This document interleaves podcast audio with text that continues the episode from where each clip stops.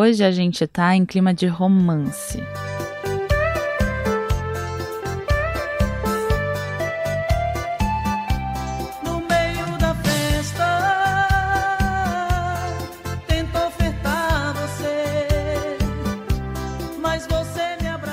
Essa música se chama Noite Foi Maravilhosa e é de um gênero chamado seresta, uma espécie de brega maranhense que mistura bolero, samba canção, forró e clássicos românticos. O professor Bruno Azevedo, que é autor do livro Em Ritmo de Seresta, Música Brega e Choperias no Maranhão, gosta de pensar nesse movimento como uma festa, já que essas canções geralmente foram pensadas para esses eventos de seresta. É um modelo de festa popular que toca geralmente música de amor, música romântica, caracterizado por um tipo de estrutura de som e de palco muito simples, né? Hoje em dia ali junto com o teclado, com uma guitarrinha quando possível ou um saxofone nos palcos mais sofisticados. Mas ela é muito facilmente confundida como uma festa de brega, né? Uma festa para coroa, uma festa para uma galera mais mais velha que gosta desse modelo de festa aqui pelo menos bem mais tradicional, né? Bom, pode ser que você não conheça a seresta do jeito que o Bruno explicou aqui, mas é bem capaz que você tenha ouvido esse gênero recentemente por conta de uma música que viralizou, isso graças às famosas dancinhas do TikTok.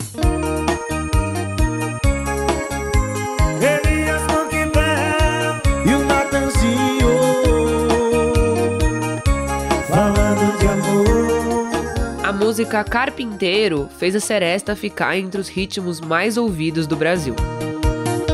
Um conto de fada veio um carpinteiro.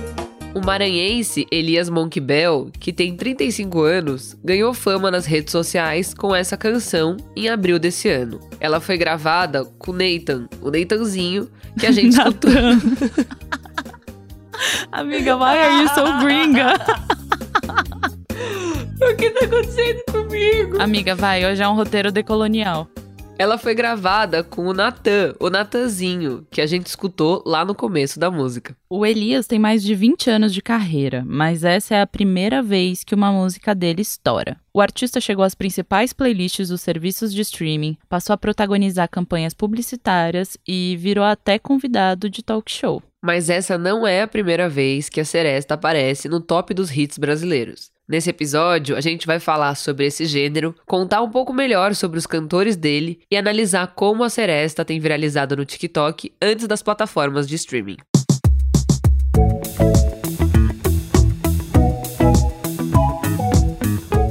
Você está na sintonia do Expresso Ilustrado, o podcast de cultura da Folha, que vai ao ar todas as quintas, às quatro da tarde. Eu sou a Isabela Menon. E eu sou a Carolina Moraes, e a edição de som é da Natália Silva, mais conhecida como DJ Natinha. A gente volta em cinco segundos.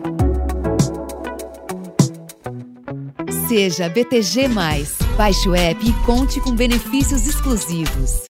A música Carpinteiro, eu canto ela desde, de, desde quando eu comecei a cantar. O Elias Monkbel disse que não é de hoje que o público curte Carpinteiro. E a primeira vez que eu gravei essa música foi em 2017. 2017 eu tenho um CD gravado. Gravei em 2018 de novo. E eu gravei um CD 2000 e, no ano de 2018 que tem a música Sua Melhor Versão, tem a música Ritmia, que foi essas músicas que estouraram, sabe? E por incrível que pareça, essa música Carpinteira ela tá inclusa nesse CD de 2018, gravado lá no quintal da casa de um amigo meu na cidade de Lago Verde. Lago Verde fica no Maranhão e é a cidade natal do Elias. Hoje ele mora em Bom Lugar, que fica no sul do estado, a 300 quilômetros da capital. O sítio onde ele vive não tem boa cobertura de internet. E foi justamente na internet que ele virou um fenômeno. Como a gente disse no começo do episódio, ele tem uma carreira longa na música. Para comprar o meu primeiro teclado, eu trabalhei muito, trabalhei muito. Eu vim comprar o meu teclado no ano de 2013. Nas bandas que eu trabalhava, eu via os meninos tocando, né, o tecladista da banda. Trabalhei mais foi em banda de forró. Só que a gente tocava de tudo, tocava a rocha, brega, forró, pisada, piseiro, né? E de 2001 para cá eu vim, vim batalhando, batalhando. Trabalhei numa banda de Pio 12, por nome Banda Show Ritmos. E lá foi onde eu comecei a aprender a tocar teclado. Eu pegava assim, às vezes no teclado, ficava na sede da banda, eu pegava no teclado assim meio escondido. Às vezes desprogramava o bicho lá e o, o menino que tocava com a gente lá, às vezes falava: Isso aqui foi o Elias que me mexeu, aposto. O repórter Felipe Maia escreveu uma reportagem na Ilustrada sobre como o carpinteiro estourou nas redes sociais. Ele foi atrás da história da Seresta e contou que o Elias tem uma trajetória bem curiosa e emblemática. Ele vem de uma família que cultivava ali no. Enfim, uma, uma família que tinha uma pequena propriedade de terra ali no, no interior do Maranhão, alguns quilômetros ao sul do, de São Luís. E ele trabalhava junto com os irmãos na roça, com os pais e tal. E depois ia para a escola à tarde, assim coisa de andar 20 quilômetros por dia e tal. E aí ele tem esse contato com a música desde pequeno, escutando música na rádio do pai, que pegava um programa que ele falou para mim que era um programa de Brasília. E aí é muito curioso você observar a importância da, das rádios AM nessa transmissão das músicas, transmissão literal e figurativa das músicas, né? Porque a rádio FM não tem essa não tem essa fisicamente ela não chega tão longe, né? mas a rádio AM ela chega. E aí a programação talvez não seja tão pop, mas ela guarda essas músicas mais antigas que o Elias acaba que vai guardando no repertório dele, assim, desde pequeno. Eles ele cantava de moleque, assim, e, e, um dia ele vai numa festa com os amigos e alguém fala, ah, você não quer cantar não? E aí ele começou a cantar, ganhava 10 reais por noite, depois 30, 50, e aí foi crescendo os sonhos dele. O Elias também tocou numa outra banda chamada Forró da Mídia e aos poucos foi sendo convidado para shows no interior do Maranhão. Mas o empurrão para fazer sucesso foi um meme. O Orlandinho do Piseiro postou no TikTok um vídeo dançando ao som de Carpinteiro, já na versão do Elias. Ele é um influenciador de Pernambuco que ficou famoso justamente com essas coreografias engraçadas. A dancinha de Carpinteiro então passou a ser reproduzida por famosos e anônimos nas redes sociais. Ele pegou a música do Elias para fazer uma coreografia e junto com essa música ele colocou uma roupa lá muito caricata e ele tem dois amigos lá que dançam com ele. Isso viralizou de uma maneira que não tinha viralizado ainda com o próprio Orlandinho. Né? Essa música, o Carpinteiro, com a coreografia do Orlandinho, teve 8 milhões de visualizações só no TikTok. E aí o curioso do TikTok é que, diferente de outras, de outras plataformas, ele permite que você replique o conteúdo, né? E ele te convida a você replicar. O Instagram tá tentando fazer isso agora, mas ainda tá patinando um pouco. Então, existem aproximadamente meio milhão, meio milhão de vídeos que replicaram a coreografia junto com a música. Então, criou-se aí um processo de viralização que daí depois vai repercutir, repercutir no Spotify, no YouTube e na TV.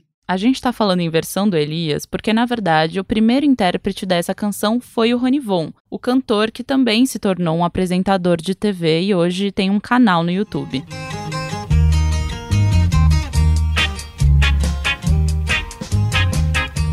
Num conto de fadas, um carpinteiro, sozinho sem nada. Na descrição da música do Ronivon no YouTube, ele até escreveu o seguinte para quem tá chegando agora: Bonitinha, bonitão. Hoje não é dia de TBT, mas como a música Carpinteiro viralizou no Instagram e no TikTok depois de ganhar uma nova coreografia, aqui está a versão original da música gravada por mim em 1967. E essa música do Rony Von é uma versão brasileira de If I Were a Carpenter, que foi composta pelo norte-americano Tim Hardin. É bem comum na Seresta você fazer versões. Eu acho que é bem comum dentro da música popular brasileira se fazer versões. Né? Se a gente for olhar para o forró, tem inúmeras versões de sucessos internacionais. Né? Na Seresta isso é super comum. Eu acho que, primeiro, pelo fato da Seresta ser uma música cujo espírito é esse espírito nostálgico, então, já é uma tradição dos anos 60, né, dos anos 50, que vem desde a velha guarda de fazer versões brasileiras. E também pelo fato de ser uma música feita para um evento, né? É, mais do que feita para gravar CD, não, a, a, música da Seresta é feita para a Seresta, para a festa de Seresta. Então você tem que chegar no que você vai saber que vai acertar. É como um DJ. Ele não pode colocar qualquer música, ele tem que saber que ele vai tocar música boa para pista. E eu acho que quando eles fazem essas versões, é porque eles sabem que aquela música, pô, teve algum sucesso, né? Além dessa memória afetiva que eu acho que se cria muito também. É algo bem comum ter versões assim. Eu estava escutando uma live do Elias e ele faz tranquilamente a transição entre uma música do Nelson Gonçalves em ritmo de seresta Sweet of Mine, do Guns N' Roses, também em ritmo de seresta.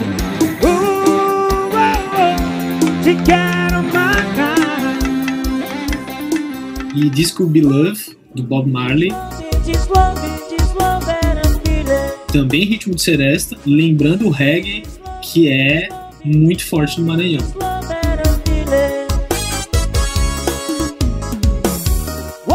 Diferente de algumas músicas, principalmente feitas por cantores pop, que são pensadas para atingir o público que usa o TikTok, esse sucesso do Elias foi meio que sem querer. Eu acho que no caso do Elias foi um golpe de sorte. Não do Elias, porque eu ressalto, ele tem uma carreira já de 20 anos, é ele tem uma caminhada, né? Foi um empurrãozinho aí divino, mas foi um golpe de sorte por causa da música em especial, porque a música não tem nada de diferente é, nesse sentido de chamar atenção logo de cara, né? É, é o ritmo da seresta que vem também de uma tradição de bolero, de um cancioneiro latino-americano, transformada num teclado, e aí você pega três caras dançando de uma maneira engraçada, e a música acaba entrando ali de, de gaiato quase, e deu muito resultado, né? Outro fato curioso é que o clipe que o Elis gravou, ele gravou com o Natan, que é um jovem cantor de forró do Ceará, que é da empresa do Xande de Avião. Ou seja, você tem o Orlandinho do Piseiro do Pernambuco, o Elias do Maranhão e o Natan do Ceará, num triângulo nordestino que dominou o Brasil.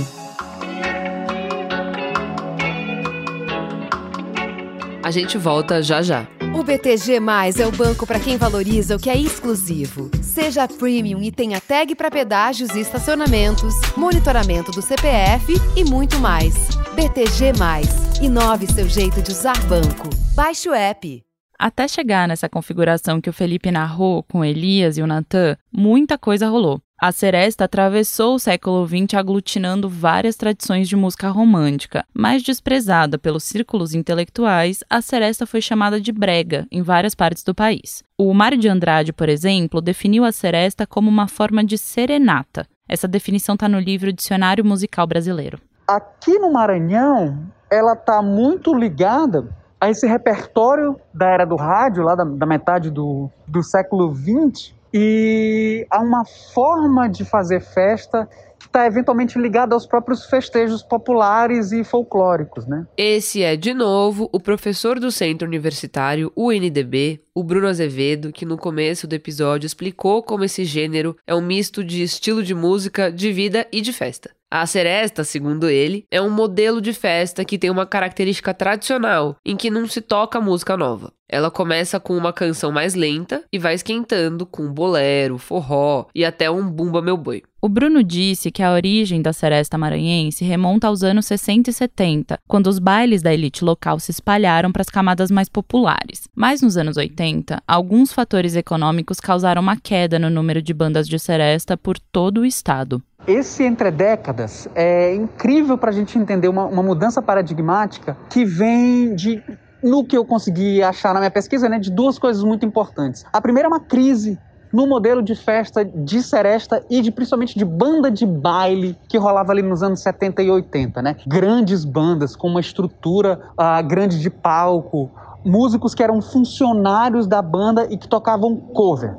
Ou seja, aquela galera vivia como músico profissional, executando músicas que faziam sucesso na rádio, ou que faziam sucesso numa temporada A ou B, e eventualmente trabalhavam numa festinha menor que era chamada de seresta, né? Os caras estavam nos grandes clubes sociais ali tocando pro uma elite e eventualmente para um pessoal não tanto de elite nas festas de bairro. E esse modelo foi entrando em crise. As boates que surgiram na época começaram a tomar conta do espaço. Já as bandas grandes, que geralmente eram de algum empresário, começaram a ter menos possibilidades de arranjar contratos e foram se desfazendo. Isso coincide com o surgimento do tal do tecladinho de programação, né? Aquele tecladinho forreca de churrascaria, que começa a ser levado a sério aqui como um instrumento de fato. Daí esses caras que estavam lá na seresta, que estavam lá nas bandas de baile, começam a migrar para um tipo de música que emulava o som de outros instrumentos no teclado, né? Aquela bateria e aquele baixo que ficam aquela coisa horrível e bela ao mesmo tempo, né? E com isso, a gente chega no final dos anos 80 com uma absorção do teclado não só como um, um, um, arranjo ali que permite que esses caras façam música, mas como aquilo a partir do qual com o qual eles fazem música, né? E ali surge um gênero novo, que é essa essa seresta, esse brega que, pelo qual o Maranhão é muito famoso, né? Foi no início dos anos 90 que a Seresta começou a ganhar registros que foram além da memória dos que frequentavam e conheciam as festas. O selo Gema, em São Paulo, passou a gravar nomes de peso da música popular maranhense, como o José Oniton, o Anjinho, o Júlio Nascimento. A Gema é um braço de investimento industrial que consegue consegue fazer com que aquilo seja visto como gênero, né? É a partir dos escritórios da Gema, aí em São Paulo, que, o, que esse cara consegue pegar o modelo de festa da Seresta, ou seja, o teclado, o improviso, a espontaneidade de uma festa de seresta e ele transforma aquilo em produto fonográfico.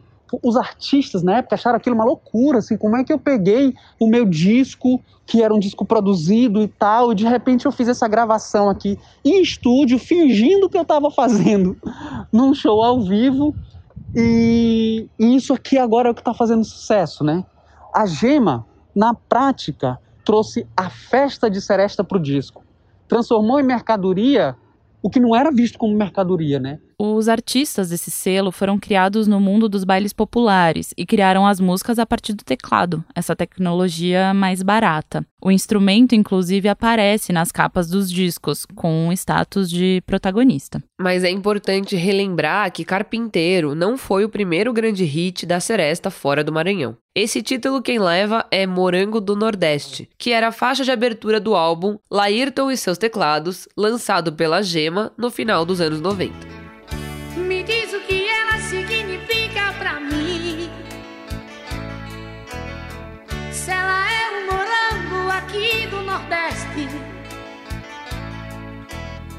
Essa música, inclusive, foi composta pelos pernambucanos Walter de Afogados e Fernando Alves em 1987. E ganhou uma série de interpretações, como a do cara metade. Com essa mulher eu vou até pra guerra.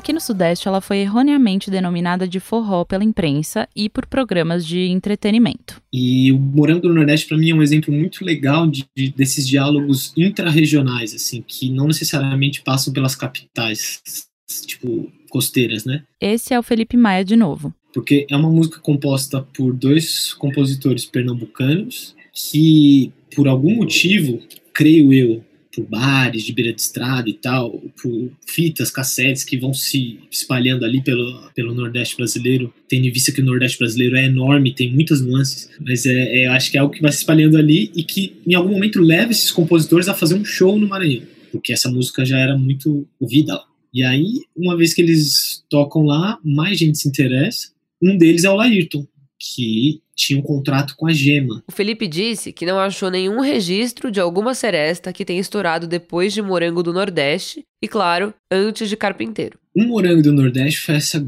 foi esse grande estouro da seresta no Brasil, muito embora ninguém soubesse muito bem que era seresta. Né? O Morango do Nordeste entrava ali num caldeirão de música brega, depois vira pagode, depois vira axé. Bom, é, eu acho que o Laírton mesmo nunca defendeu o nome Seresta, assim, nunca foi do interesse dele. Se você buscar gravações dele no Faustão, no Gugu, ele nunca fala isso. Desde Morango do Nordeste, eu não tenho notícia da, da minha pesquisa de outra Seresta fazer tanto sucesso quanto essa. Pode ser que alguma Seresta tenha se enveredado aí nesse grande caldo que é a música brasileira, mas é, é, algum artista maranhense que tenha feito tamanho sucesso como Elias e como Laírton, com esse tipo de música, uma música que é, é, é decididamente brega, é, não, não conheço. O próximo objetivo do Elias é lançar um novo disco ainda esse ano, com algumas composições dele e outras regravações. E ele disse para o Expresso que não pode deixar de ter numa seresta.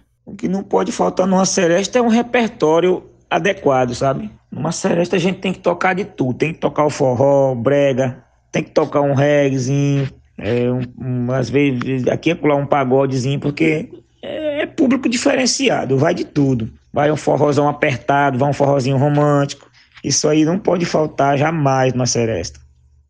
Mas antes de ir embora, fica por aí que ainda tem as dicas da semana em ritmo de seresta.